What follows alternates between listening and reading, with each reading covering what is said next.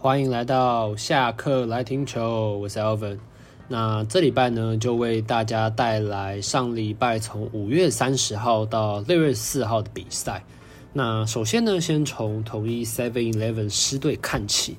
那统一狮队上礼拜又是缴出一周是胜场比败场多的一个战绩。那目前的战绩也是稳坐于我们联盟龙头的宝座。那最快在六月九号就会点亮的魔术数字，目前与乐天桃园的胜差是来到了三场，那与第三名的味全龙是来到来到了三点五场，至于第四名跟第五名的富邦跟中信是五六是分别是五场跟六场，那我们可以就区分这整个联盟进入了两个梯次，一个是 A 段班就是分属于统一跟乐天还有味全，那另外一个就是 B 段班就是富邦跟中信。那一段班其实目前在上半季来说是还有一些竞争力的，目前大概进行到赛季的三分之二嘛，大概每一队剩下二十场左右的比赛。那前三名目前都是还有机会争夺季冠军的。至于 B 段班中信跟富邦，我个人认为是比较没有机会的。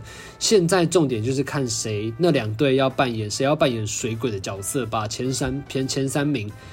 一一队先拉下战线，那让另外两队或者是另外一队就是拿下上半季的冠军这样子。那当然前三名的互咬也是蛮重要的，但是只不过在前三名对战互相对战之余，如果前三名的球队面对到中信跟富邦，那要下必必胜令。就是一场都不能掉，毕竟他们现在是处于一个联盟后段班的角色，你不想让你的球队在争夺上半季的过程中输给 B 段班的球队，你一定是想要先拿下胜利的嘛？对，那先撇开这些不谈，我们先谈一下统一狮上礼拜的表现。那统一狮上礼拜，嗯，其实也是维持他一贯的打击的火热的手感。至于最火烫的，我想颁给那个坦拳啊。那个男人坦拳，那他上礼拜呢，真的是扛下了整个球队。怎么说呢？因为他在上周缴出了他来统一狮队的首轰啊，对，而且，嗯，因为其实大家都知道他在前阵子被降下二军的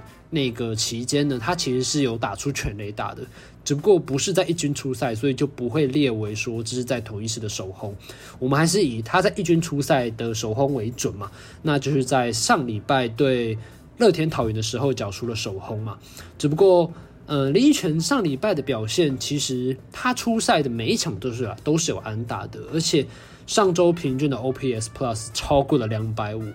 对，所以可说这个男人上礼拜真的是打疯了。至于另外一鬼陈庸基也是一个老将嘛，那他也是在对乐天桃园的期间呢，打出了满贯炮，那那发满贯炮，我觉得得来不易啦。怎么说呢？因为他当时其实是跟投手缠斗的蛮多球的。那其实陈鏞基这一季的状况一直都保持的蛮稳定的。只不过目前统一狮有个状况，就是说，因为鏞基跟坦权只能守一垒嘛，鏞基主要这一季也是主要在一垒防区。那假设今天要从鏞基跟益全择一人的话，要看当当下的先发投手是谁嘛。假设今天先发投手是右左投的话，那可能教练团倾倾向派上陈鏞基。那今天是右投的话，就可能比较派向林奕泉，因为很多人在想说可能会有个 DH 的位置给他们给他们两个来争嘛。那其实不要忘了，同一还有个老鬼，谁？胡金龙嘛。对，那胡金龙的打击形态又与他们两个比较不一样，只是要在选 DH 的。嗯，选做一个 DH 选拔的过程中，我想教练团会先比较，会是先比较考虑老胡的，毕竟他的打击稳定性其实都比陈永基跟林益全来的高。对，那至于统一狮投手的部分，其实上礼拜看到了教练团有特有有刻意的减少邱浩军的使用量啦，因为上礼拜邱浩军其实只出赛了一场，那其实也是有失分的情况下，所以可以看出来邱浩军的状况其实。嗯，在过度使用的情况下，目前也需要来做个稍作的休息。那陈韵文的部分是在上礼拜投球完之后就变成他降下二军了，但也是说是没有太大的结构性损伤，就是保护球员嘛，就是先让也是让小文先休息一下，先下去二军，然后再上来这样子。至于一些后援投手，包含王敬明、刘轩达、李奇峰，其实上礼拜除了刘轩达没有失分之外，王敬明跟李奇峰也是有失分的状况。因为王敬明跟邱浩俊一样，都是在本季教练团大量引用依赖的后援投手。那王敬明加上他的年纪又比邱浩俊大嘛，那在使用量上面，我觉得是要更好好的掌握。毕竟，嗯，统一师的后援投手其实就是那几位而已。虽然教练团也有尝试用一些球员，包括黄俊彦啊、石子谦，甚至傅于刚。只是我想，目前他们还没有得到教练团的信任，所以我想还要等一阵子吧。毕竟统一现在可以花的就是他们的战绩嘛。虽然战绩距离乐天也是只有三场了，只不过如果你想要好好备战这个争冠期的话，你就要选出那些你可以信任的投手出来用。再来就是乐天桃园的部分，乐天桃园上礼拜缴出了那周一胜四败的战绩啊，但是没关系啦，因为周末也有所谓的一年一度的动子趴嘛。那也是邀请了包括冰岛猫男上来唱了，我们一起学猫叫嘛。那想必他的这个呃算是自嘲吗？我想大家都看在眼里啊。只不过各位球迷，我想与其看到星光动子趴球员那种唱歌跳舞啊，不如看到自己的球队战绩比较起色啦。对，那上礼拜乐天是处于一个比较惨淡的状况。不过我们可以值得提一名球员是陈宇勋啊。陈宇勋上礼拜出赛了三场，那其中三场有两场吞下败仗，而且还是搞砸了，就是在领先的状况下搞砸了。首先第一场是在五月三十号面对中信兄弟的比赛哦，他后援上来投了零点一局就被打了两支安打失了一分，那那一分也因为就是再见的四坏球保送嘛，也让中信兄弟拿下了那天的胜利。那在六月四号呢，则是在领先的状况面对富邦悍将。那他同样也是只投了零点一局，只不过被暴打了三支安打，然后总共失掉了五分，有四分是自责分。原本他的防御率是三点九三，那在面对富邦悍将投完之后，也上升来到了五点四九哦。那陈宇勋的状况其实可以说，这整季这一季教练团对他的使用量是有来的比前几季下滑的。只不过，其实陈宇勋的年纪也是有慢慢在成长。那，嗯，怎么样让陈宇勋得到一个适当的休息，又可以在表现，又可以有缴出一个好表现的情况下，我想是教练团必须要去面对的。至于在打者部分，可以提一名算是苦熬啊，真的乐天桃园的冯建廷啊，他在一军生涯八个球季，终于终于是打出了他在中华职棒的首轰啊，就是那天在。澄庆武上棒球场棒打中信兄弟的新洋头金安嘛，那我想冯建廷真的不容易啊，熬了八年，终于打出了他生涯的首轰啊，也但是是一支阳春炮，我想蛮值得纪念的啦。毕竟冯建廷，我想也在二军磨练了蛮多年的嘛。那其实能有现在这么职棒那么竞争的环境下，他还能占有一席之地，我想。是非常不容易的，也要敬佩他那种永不服输的精神啦。他其实冯建廷上周的单周打击率也有来到了四成六七，那 OPS Plus 更是来到了两百二十三点八哦。所以我想，其实教练团在最近杨静豪可能没有表现来的那么好的情况下，我想冯建廷会是他的首选。那还有一名值得提的是廖健富。那廖健富其实，在上周的比赛是有打出单场双响炮的，目前的全垒打支数也仅仅追上了林安可哦，因为林安可目前是中职的全垒打王，总共有八支嘛。那廖健富在打了两支之后呢，现在是变成了六轰，紧追在林安可后面。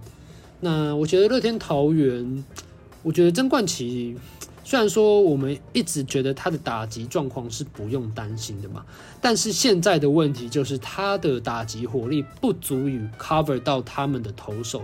表现。因为从上礼拜对富邦悍将的比赛来看，其实乐天桃园原本是手握至少有三分的领先，那可能在一个半局之内就被翻盘了。那如果你今天又要说要叫乐天的打者在一局之内再把比分 cover 过去的话，其实是有点难度的。再来到味全龙队，那味全龙我觉得很可以值得提的是，在五月三十一号面对中信兄弟的比赛，那投手吴俊杰是拿下了他的职棒首胜啊，因为他其实也等了八百零三天，超过几乎快超过两两超过两年的时间嘛。那其实吴俊杰是二零一九年哦，味全龙回归的第一年选秀的第七指名。那其实二零二一吴俊杰上了一军了。那那时候其实从那天开始就一直拿不到生涯首胜。那他在五月三十一号的比赛中用了五局用了六十三球，只被打出了四支安打失掉的一分。那最终整场比赛就是只团队味全团队就只剩下那一分，也帮助了吴俊杰拿下了他生涯的首胜。那吴俊杰其实我们可以看这名选手哦，他其实本季在一军的一军的防御率是超过八的。那来到超过八，来到了八点八零哦，对，那其实是处于一个非常高的情况下。那其实这是今年的成绩嘛？那二零二二的吴俊杰表现怎么样呢？二零二二年吴俊杰在一军的成绩是防御率是五点五九，二零二一则是八六点二七。那总计这三年下来，吴俊杰在一军的平均防御率是六点七五。只不过呢，吴俊杰在二军其实是呈现一个屠杀的状况。今年吴俊杰在魏全龙二军出赛了六场，然后四场先发，两场后援，缴出了一胜零败的成绩，防御率只有零点九五，所以可以从这个数据看得出来，中华职棒在一二军的差距是有一段明显的差距的。对，那我想这也是吴俊杰迟迟拿不到首胜的原因啦，因为你想在二军投的那么的具有宰制力。但是到一军之后的防御率从零点九五变成了八点八零，不管怎样啦，其实面对了强度啊，或者是面对那些强打者的心理因素，其实一军跟二军都是有差别的。只不过我们也是恭喜吴俊杰拿下了在中华职棒的一军首胜啦。但是我想，因为面对的是中信兄弟嘛，因为毕竟近况来的不是特别的好，那也恭喜吴，还是恭喜吴俊杰拿下了生涯的首胜啦。那可以值还有可以还可以值得一一提的球员是吉力吉劳啦，因为吉力吉劳其实在上礼拜是有打出了单场双响炮的表现，因为我们其实之前一直在讲的就是说味全龙的强打者的火力的表支援啦，因为你要想吉力吉劳的像是林志胜啊、吉力吉劳、南茂一样，这些算是强打味全中的强打者，只不过他们的成绩一直起不来，就代表味全的战绩也是相对应。照着他们也是起不来的，像是吉利吉捞上礼拜表现那么突出的情况下，其实魏全龙就有单周三胜的成绩哦。那目前也是紧紧追在乐天桃猿跟统一狮之后。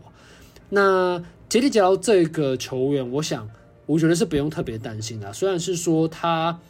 在经典赛回来之后有一段蛮大低潮的表现，但是以他的打击 power，我想上礼拜如果有看比赛的人看到吉利吉捞夯那两发。每次夯出去那个投手连看都不用看，怎么样？因为他已经知道出去了。那吉力吉捞本人也是嘛，尤其是第二发，其实打到了已经几乎快要出陈清湖棒球场了，所以显现出他的 power 其实是非常足够的。那接下来就是欠缺自信心的部分以及时间吧。我想只要叶总再继续给吉力吉捞时间，我想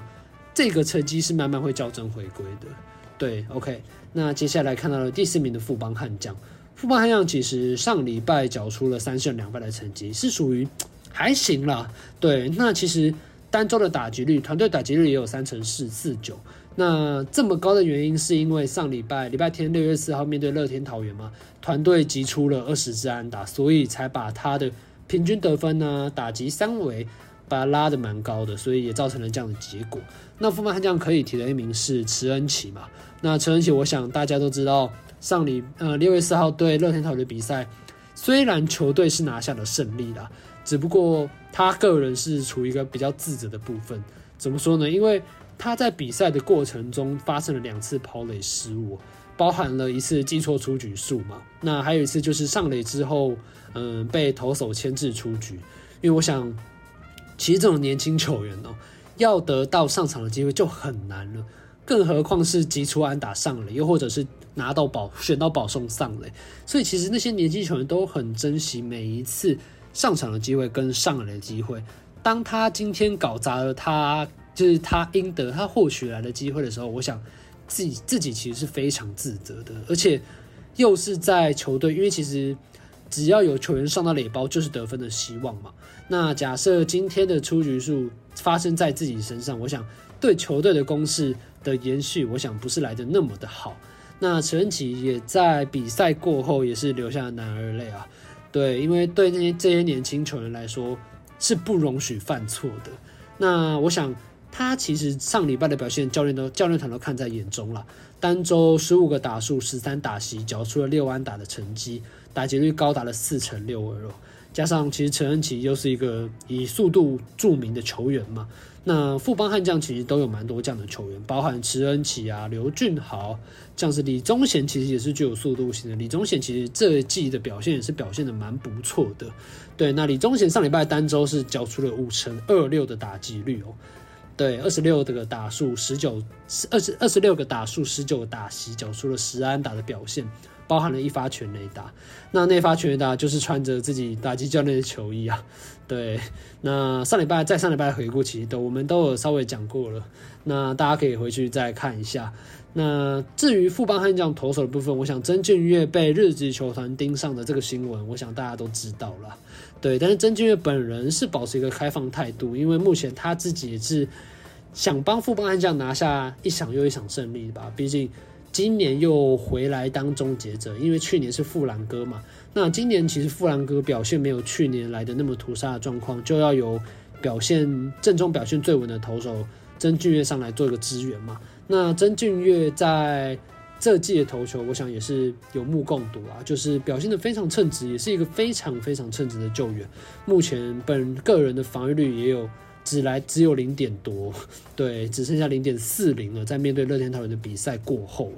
对，我想曾俊岳那么年轻，有又有火球，又有素身材身体素质也不差，我想迟早会被日职球员盯上的。那也要看他旅外的意愿啦。那最后一队来到的是中信兄弟。中信兄弟在上礼拜缴出了单周两胜三败的成绩哦，那其中也是蛮可惜的，因为在六月号礼拜四面对味全龙的比赛中，吕彦青是被李凯威在延长赛打了一支超前的全垒打嘛，那也就非常可惜的没有拿下那场比赛。至于在前面的比赛中，其实中信兄弟，我想本周的打击状况是略显一些退化的，除了礼拜二那场对乐天桃园嘛。其实，其实，在上半上半场就已经落后了超过，最多落后来到七分嘛。但是最后五局结束是来到九比九平手，最后也靠着在延长赛十一局十一局下半的再见保送，获得获得了胜利嘛。那我想张志豪的表现，某自称是。非常不知名的 YouTuber 在上礼拜的本周回顾有提过说，张志豪挥空率特别的高。那张志豪上礼拜就直接暴打一顿给你看嘛，单周也是缴出了非常非常突出突出的表现哦，包含了打击率两成九四嘛，其中也包含了两轰以及六打点。我想那名说那名自称是不知名的 YouTuber，我想这礼拜的本周回顾应该会发下一些好语了。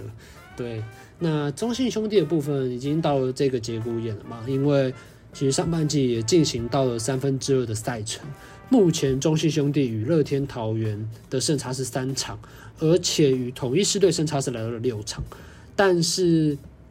我就就看中信兄弟要不要力拼一搏啦。但是我个人的想法是，中信兄弟先把自己的队形先养出来，毕竟其实前面恰总也才刚上任嘛。其实要学习怎么调度啊，怎么安排选手，都是有一些难度的，也需要一些适应期。不如好好利用上半季这仅剩的最后十七十七场比赛来做个调整，好好面对下半季哦。不要就是可能连知道自己的菜色有哪些，只不过你不会，你不知道怎么上菜，你知道吗？就是算是赶鸭子上架吧。因为其实恰总根本没有，从来没有过执执教的经验。又在上半季算是打到三分之一的阶段，被呃中信兄弟球团马上的赶鸭子上架，我想这对谁来说都不会愿意，毕竟自己也没有先前没有执教过的经验，而且一上任新官上任三把火嘛，就要面对那种苛比较苛责的乡民啊，毕竟刚换换总教练嘛，那又在战绩这么没有起色的情况下，我想。象迷会对这些比较敏感了，对，那不如我们的恰总剩最后的十七场比赛就开始学习怎么做一个比较好的调度，并且了解一些球员的状况啊状况，然后看一下哪些球员适合在什么位置出赛，比较有培养出自己的打击队形，然后好好来面对下半季，我想才是最重要的一个部分啦。OK，那本周的上周的回顾也就到这边结束了。那也希望大家继续收听我们在礼拜五会上架的香米主题大论坛哦。OK，那我是 Alvin，我们本周见喽，拜拜。